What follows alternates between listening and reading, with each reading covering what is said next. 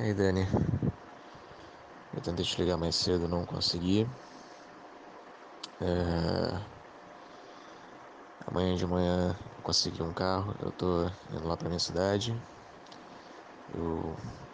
Aquilo que eu tava te falando, não sei se eu estou com coronavírus, mas eu preciso de ir rápido antes que fechem as estradas, estão fechando as estradas aqui da região e podem acabar fechando também aqui na da cidade.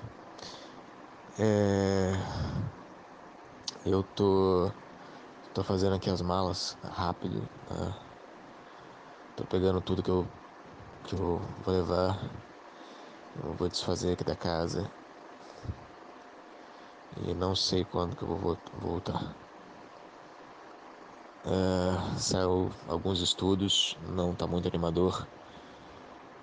Nas próximas duas semanas ainda deve estar tá tranquilo aqui pela região, mas depois deve começar o, algo não muito animador. Então é isso, moça. Não vamos poder nos despedir, mas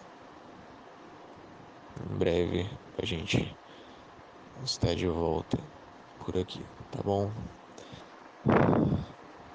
Dentro de alguns meses vamos poder nos ver de novo, tá bom?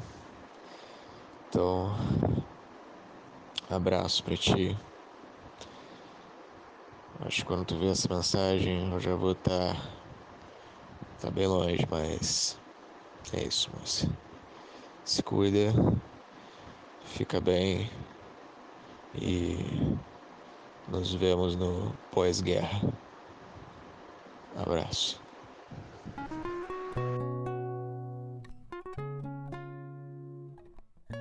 Olá para você que chegou até aqui.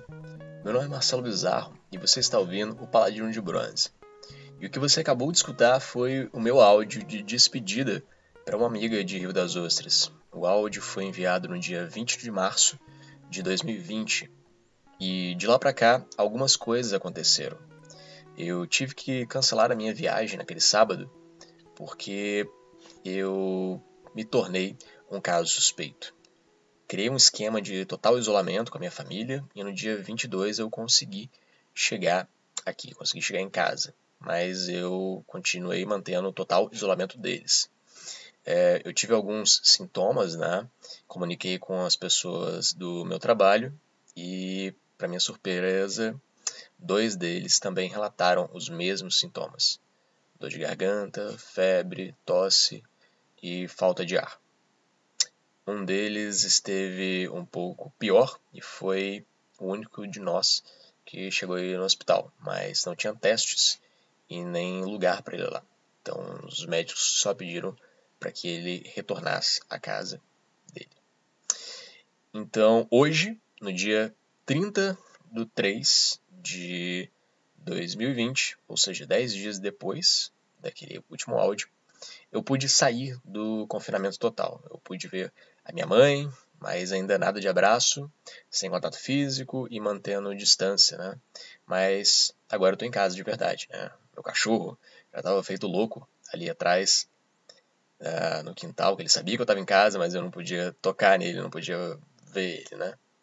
E ele ficou ivando, chorando, pulando na janela, mas eu não podia ver ele. Até que a minha carga viral não representasse mais um risco para a vida dos outros ao meu redor, eu preferi não deixar que ninguém se aproximasse e aparentemente deu certo né? Nem eu e nem ninguém do trabalho a gente conseguiu fazer os testes, né? Mas como fui, mas como eu fui talvez o primeiro caso suspeito presente em Porciúncula, o meu caso acabou ficando famoso aqui, né? Essa semana foi disponibilizado alguns testes aqui para a cidade e disponibilizaram um teste para mim mas eu não vou fazer esses testes porque mesmo que eu tenha tido o Covid-19, provavelmente a minha carga viral já está tão baixa que o exame daria negativo. E como temos poucos testes disponíveis para a população, né, eu prefiro é, poupar esses testes para quem precise realmente é, da comprovação, que não vai ser o meu caso. Eu já estou bem. Ok? E eu acho que esse hoje é o nosso maior problema, né, cara? Testes, testes. É, e eu acho isso um problema sério, sabe? A gente não tem teste. A população sem teste, a gente nunca vai saber o que a gente teve de verdade, né? E como, e como a gente não sabe o que a gente tem, qualquer virose, qualquer coisa, qualquer mal-estar vira um caso suspeito. E muitas vezes não é. Talvez o meu não tenha sido, né? E para mim foi algo bem tranquilo. Eu senti falta de ar, né? Mas, mas mesmo assim, foi um incômodo, mas foi algo tranquilo. Eu já tive gripes piores. E aí, assim como eu, milhares de outras pessoas no Brasil estão passando pela mesma situação, sem saber se foi ou não Covid, estão se curando e ficando com aquela pulguinha atrás da orelha. E essa pulga vai crescendo, vai crescendo, e né, a gente vai encorajando essas pessoas a quebrar a quarentena. E por que, que eu estou falando essas coisas? Porque sem testes temos números falsos e não conseguimos planejar os próximos passos no combate ao corona. Sem testes, estamos isolando comunidades que não necessitavam estar isoladas nesse momento, né, de serem colocadas em quarentena. Para que ainda, né? Comunidades essas que estão esgotando seus recursos com o isolamento, agora que o vírus não está nem perto de seus habitantes. E isso para mim é muito preocupante.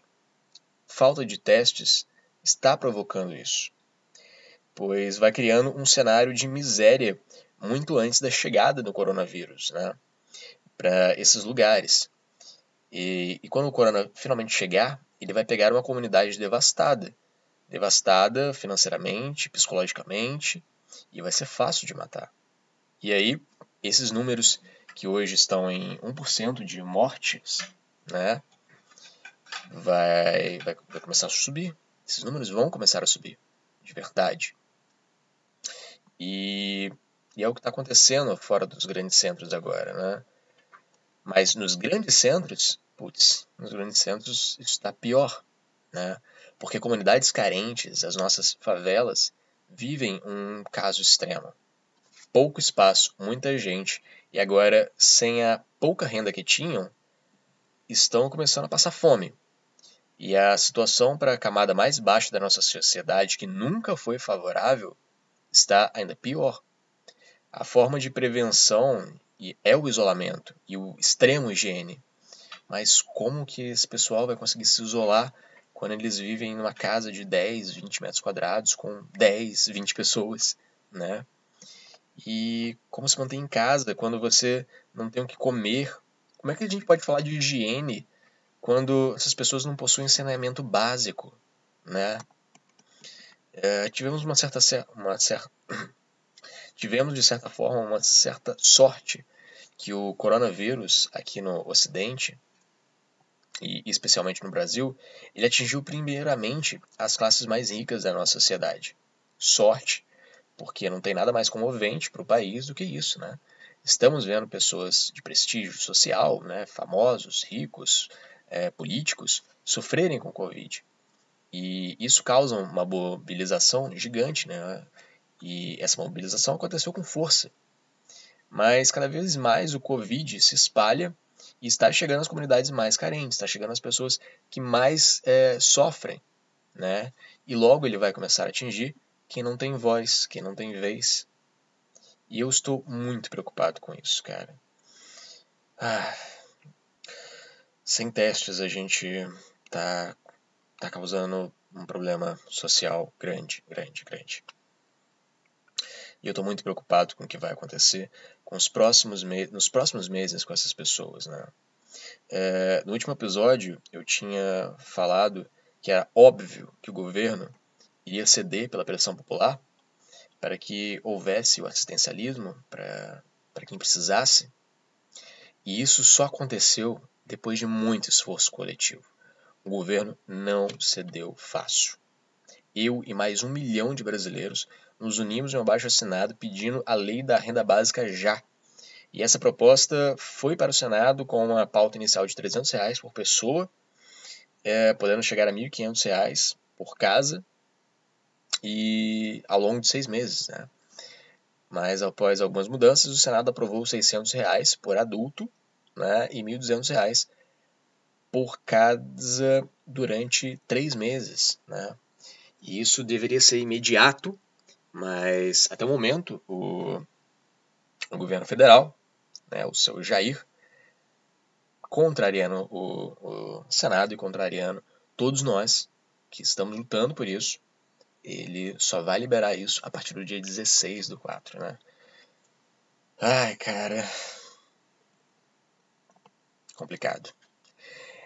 Mas, de todo fato, é um começo. É um começo que nós estamos conseguindo uh, lutar, nós estamos conseguindo reagir e o governo vai dar o assistencialismo a quem precisa daqui a pouco, né? vai começar. É, no episódio passado, eu também tinha dito que talvez não seríamos nós os protagonistas, né, os heróis dessa crise, mas é mentira. Mentira porque cada um de nós é, teremos um papel essencial daqui para frente. E nós precisamos nos unir para lutar para que todos possam ter condições de enfrentar o coronavírus. Então, participa, cara. Participa dessa luta. Se isole, ok? Mas não na sua bolha. Né? Nós precisamos de olhar para as pessoas ao nosso redor e lutar pelas causas sociais, lutar pelas causas justas, né? Então, fique atento aos movimentos que estão acontecendo na sua região e engaje-se, né? Eu acho que esse daqui é o meu pedido maior que eu tenho para fazer aqui neste programa. É, é, muito mais do que a economia que está em risco, né? é a vida de milhões de pessoas que está em risco. E se você chegou até aqui, muito obrigado de novo por ter estado aqui comigo. Eu já não fazia ideia do que eu estava fazendo em dar continuidade aos episódios desse podcast, agora é que eu não faço mesmo a menor ideia qual é o objetivo dele. Mas eu eu acredito que o objetivo seja lutar pelas coisas que eu acredito, né? seja, seja carreira, seja vidas. E nesse momento, eu acredito que não seja a hora de pensarmos em nossas carreiras. Talvez seja a hora de pensar no nosso coletivo. Né? Precisamos pensar em comunidade agora. E eu realmente, né, eu realmente acho que esse vai ser o grande legado que o coronavírus, que essa crise do Covid-19 vai deixar para o mundo. Né? esse sentimento de união. Né? E quando tudo isso passar, estaremos mais fortes do que nunca, mais unidos do que nunca, e tudo isso começa agora com as nossas atitudes. Então, engaje-se, cara.